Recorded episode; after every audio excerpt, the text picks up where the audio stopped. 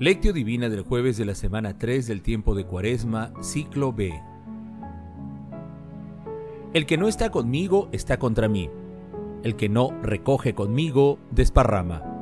Lucas capítulo 11 versículo 23. Oración inicial. Santo Espíritu de Dios, amor del Padre y del Hijo, Ilumínanos con tus dones para que podamos comprender los tesoros de la sabiduría que Jesús nos quiere revelar en este día. Otórganos la gracia para meditar los misterios de la palabra y revélanos sus más íntimos secretos. Madre Santísima, intercede ante la Santísima Trinidad por nuestra petición. Ave María Purísima, sin pecado concebida. Lectura. Lectura del Santo Evangelio según San Lucas capítulo 11 versículos del 14 al 23. En aquel tiempo Jesús estaba expulsando un demonio que era mudo, y apenas salió el demonio, habló el mudo. La multitud se quedó admirada, pero algunos de ellos dijeron: Si echa los demonios es por arte de Belcebú, el príncipe de los demonios. Otros, para ponerlo a prueba, le pedían un signo en el cielo. Jesús, que conocía sus pensamientos, les dijo, Todo reino dividido va a la ruina y se derrumba casa tras casa. Si también Satanás está dividido, ¿cómo sostendrá su reino? Ustedes dicen que yo expulso los demonios con el poder de Belcebú. Y si yo expulso los demonios con el poder de Belcebú, los hijos de ustedes, ¿por arte de quién los expulsan? Por eso ellos mismos serán sus jueces. Pero si yo expulso los demonios con la fuerza de Dios, quiere decir que el reino de Dios ha llegado a ustedes. Cuando un hombre fuerte y bien armado custodia su palacio, sus bienes están seguros. Pero si viene otro más fuerte que él y lo vence, le quita las armas de que se fiaba y reparte el botín. El que no está conmigo está contra mí. El que no recoge conmigo desparrama. Palabra del Señor.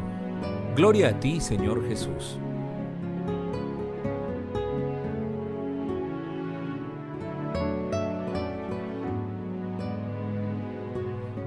Este texto se ubica entre la oración del Padre Nuestro que nos enseña a orar y el texto que hace referencia a la señal de Jonás, que es una prefiguración de la pasión, muerte y resurrección de nuestro Señor Jesucristo.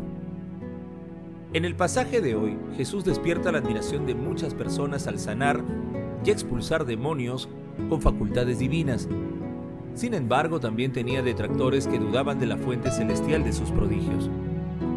Ante esto, Jesús expresa que expulsa a los demonios con la fuerza de Dios, que es el Espíritu Santo, demostrando que el reino de Dios es único, indiviso y eterno. Por ello descarta toda alianza con Satanás y sus aliados.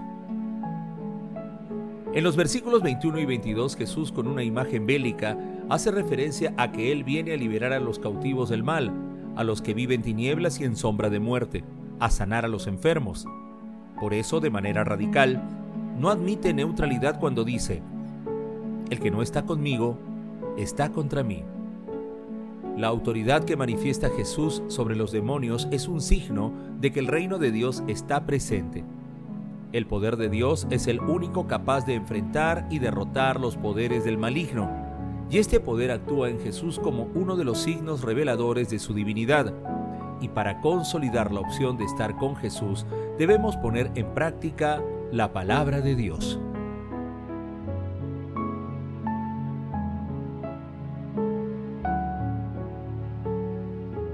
Meditación Queridos hermanos, ¿cuál es el mensaje que Jesús nos transmite el día de hoy a través de su palabra? Nosotros sabemos que Satanás fue derrotado para siempre con la pasión, muerte y resurrección de nuestro Señor Jesucristo. Por ello, es Jesús quien derrota al mal en el corazón de cada uno de nosotros y en cada persona que lo sigue. Nuestro corazón es un espacio donde se libra una lucha en la que al espíritu del mal se vence con el espíritu de Dios. No seamos temerarios confiando en nuestras propias fuerzas. Tenemos que alinearnos con el más fuerte, con Dios. Es importantísimo darnos cuenta de que si fallamos, una vez reconciliados con el Señor a través de una sincera confesión y de participar en la Eucaristía, será fundamental mantenerse vigilante para identificar las raíces de nuestras debilidades y evitar caer en las tentaciones que el mundo nos presenta. Un arma poderosa que nos ayudará a enfrentar estos embates es renovar el seguimiento a Jesús cada día. Sí, hermanos, cada día, haciéndolo a través de la oración perseverante, pidiendo al Espíritu Santo que aumente nuestra fe y nos otorgue los dones que nos permitan seguir avanzando en nuestro crecimiento espiritual poniendo en práctica la palabra de Dios. Haciendo silencio en nuestro corazón respondamos, ¿cuántas veces y en qué ocasiones somos incrédulos y detractores de las acciones de Jesús en otras personas? ¿Nos mantenemos vigilantes y perseverantes en la oración para no caer en las tentaciones?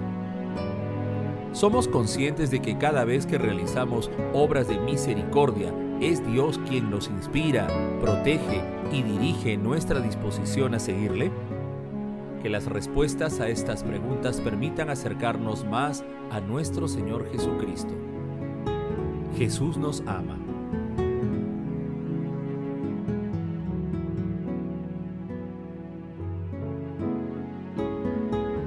Oración.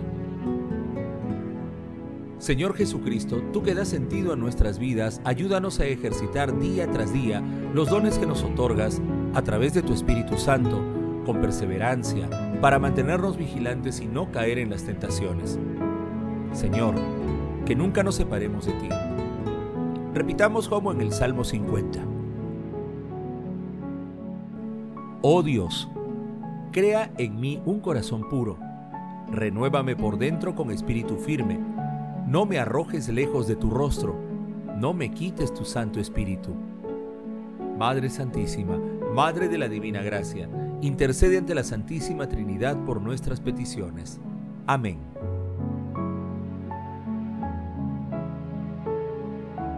Contemplación y acción.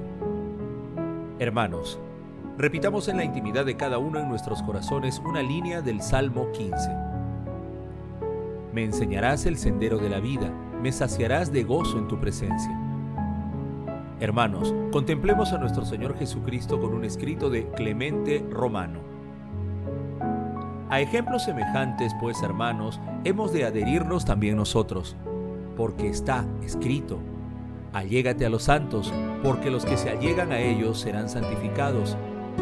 Y también dice el Señor en otro pasaje, con el inocente te mostrarás inocente y con los elegidos serás elegido y con el adino te mostrarás sagaz. Por tanto, juntémonos con los inocentes e íntegros que son los elegidos de Dios. ¿Por qué hay, pues, disensiones, facciones y guerra entre vosotros? ¿No tenemos un solo Dios y un Cristo y un Espíritu de gracia que fue derramado sobre nosotros? ¿Y no hay una sola vocación en Cristo? ¿Por qué pues nos separamos y dividimos los miembros de Cristo y causamos disensiones en nuestro propio cuerpo y llegamos a este extremo de locura? El que ama a Cristo cumpla los mandamientos de Cristo. ¿Quién puede describir el vínculo del amor de Dios? ¿Quién es capaz de narrar la majestad de su hermosura? La altura a la cual el amor exalta es indescriptible. El amor nos une a Dios el amor cubre multitud de pecados. El amor soporta todas las cosas. Es paciente en todas las cosas. No hay nada burdo, nada arrogante en el amor. El amor no tiene divisiones. El amor no hace sediciones. El amor hace todas las cosas de común acuerdo. En amor fueron hechos perfectos todos los elegidos de Dios. Sin amor no hay nada agradable a Dios. En amor el Señor nos tomó para sí, por el amor que sintió hacia nosotros. Jesucristo, nuestro Señor, dio su sangre por nosotros por la voluntad de Dios y su carne por nuestra carne y su vida por nuestras vidas. Señor, deseo asumir el compromiso de mantenerme vigilante y perseverante en la oración para no caer en las tentaciones y no cesar en mi determinación de servirte día a día en cualquier circunstancia de mi vida. Glorifiquemos a la Santísima Trinidad con nuestras vidas. Oración final. Gracias Señor Jesús por tu palabra de vida eterna. Que el Espíritu Santo nos ilumine para que tu palabra penetre a lo más profundo de nuestras almas y se convierta en acción. Dios glorioso, escucha nuestra oración. Bendito seas por los siglos de los siglos. Madre Santísima, intercede ante la Santísima Trinidad por nuestra petición. Amén.